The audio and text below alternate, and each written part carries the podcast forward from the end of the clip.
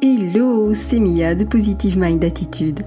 Après un parcours de plus de 4 ans et demi avant de connaître enfin les joies de la maternité, j'ai décidé d'associer mes compétences professionnelles de thérapeute à mon vécu personnel lié à l'infertilité et la PMA pour accompagner les femmes en désir d'enfant et leur permettre de reprendre le plein pouvoir sur leur fertilité. Si tu veux agir pour ne plus subir, tu es au bon endroit. Que tu sois suivi médicalement ou non, mes conseils te permettront d'avoir un autre regard sur ton parcours et d'adopter une approche globale pour mettre toutes les chances de ton côté. Ensemble, brisons le tabou de l'infertilité. Si tu connais une femme qui est concernée par le sujet, je t'invite à lui partager cet épisode. Maintenant, installe-toi confortablement et c'est parti pour l'épisode du jour. Comment trouver la force de te battre?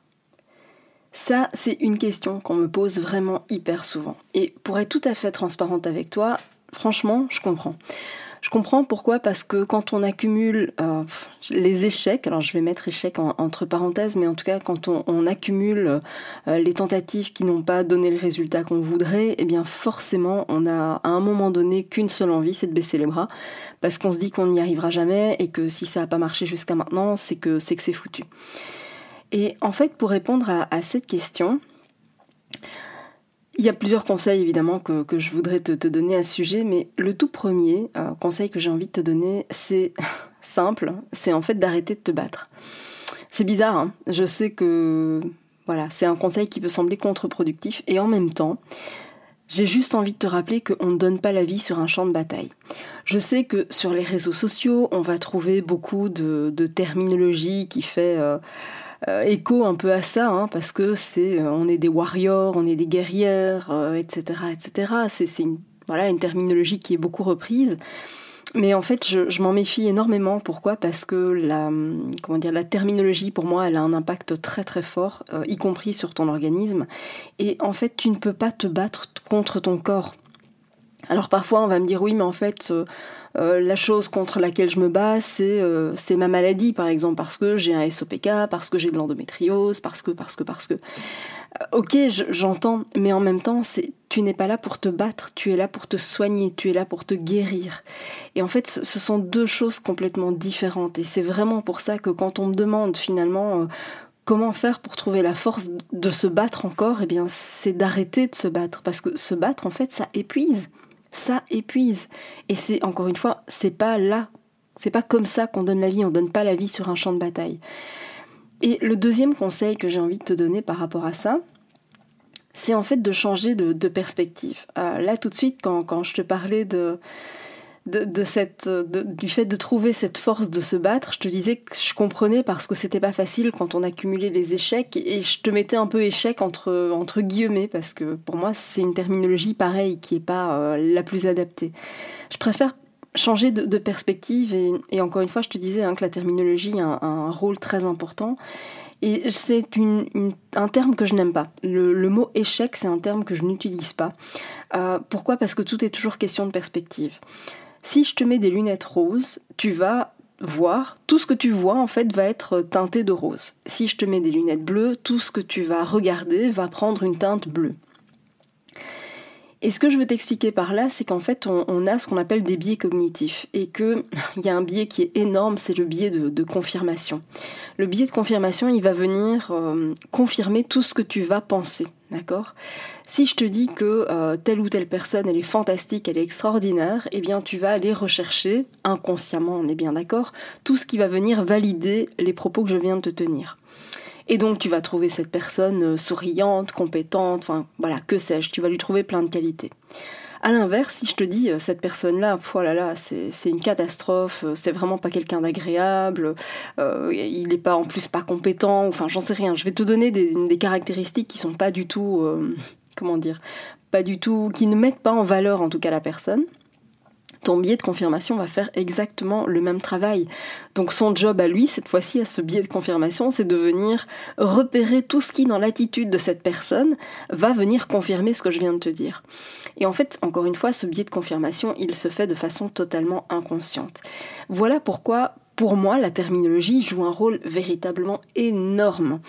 Et en PNL, euh, on part du principe qu'il n'y a pas d'échec il n'y a que du feedback. Pour moi, c'est la raison pour laquelle je ne parle jamais d'échec, je parle toujours de tentative. Pourquoi? Parce que, ok, en fait, ça n'a pas donné le résultat que tu voulais. Ça, c'est le feedback, c'est le retour. Mais c'est pas pour autant un échec parce que c'est parfois ça qui permet de comprendre et donc d'avancer, de trouver euh, des solutions concrètes.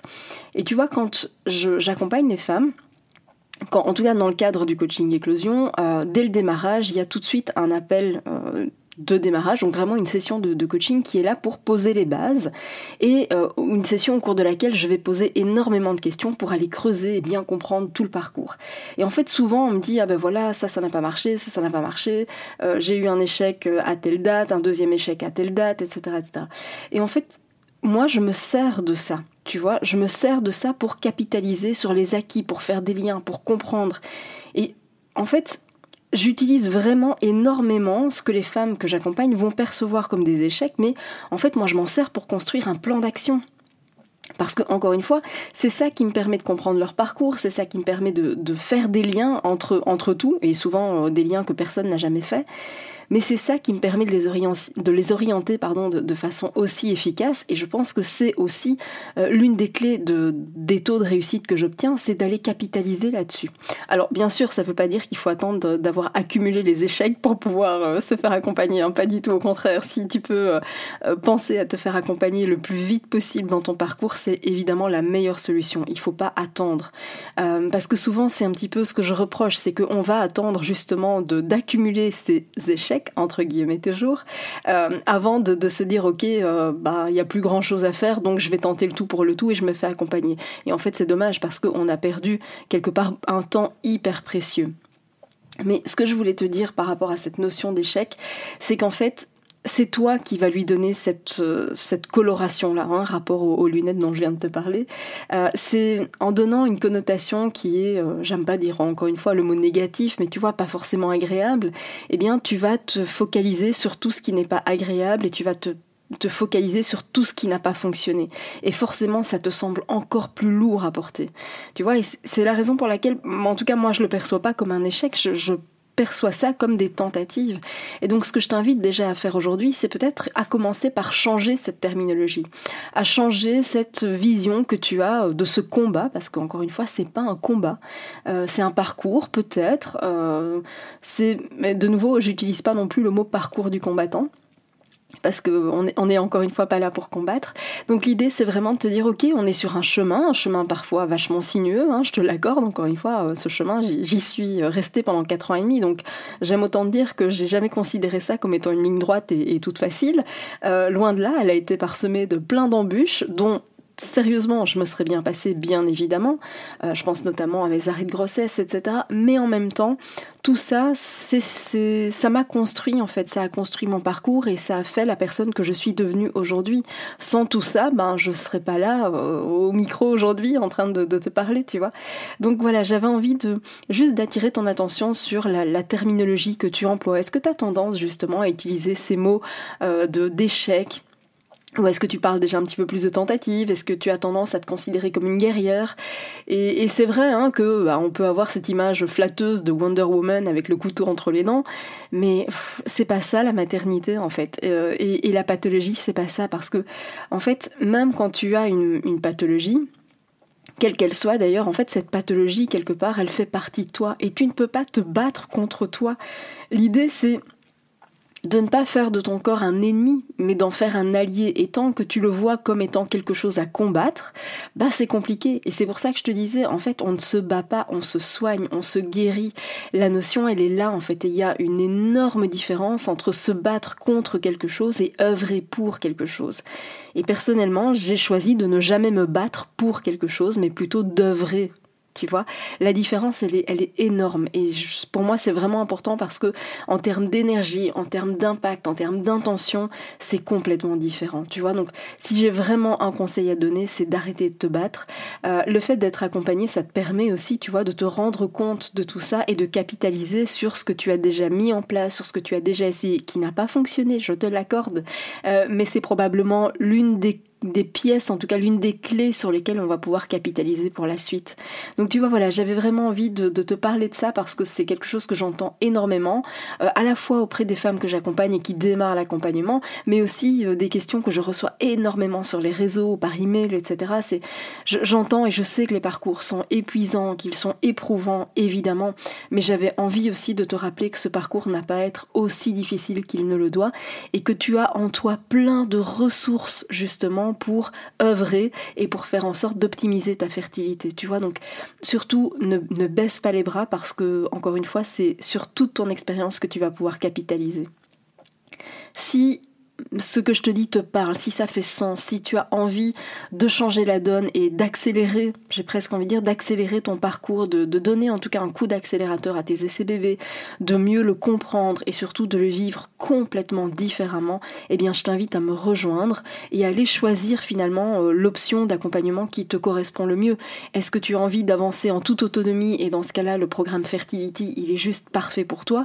Ou est-ce que tu dis ok j'ai envie d'avoir des conseils plus personnels et eh bien dans ce cas-là, je t'invite à rejoindre le programme de coaching Éclosion parce que dans Éclosion, tu as accès à tout ce qu'il y a dans le programme Fertility, donc l'accompagnement en ligne, plus évidemment mes conseils personnalisés par rapport à ta situation qu'on va les creuser vraiment en profondeur et en plus, bien sûr, tu as accès à une véritable sororité, hein. c'est même pas une communauté de soutien, c'est tellement, tellement, tellement plus que ça.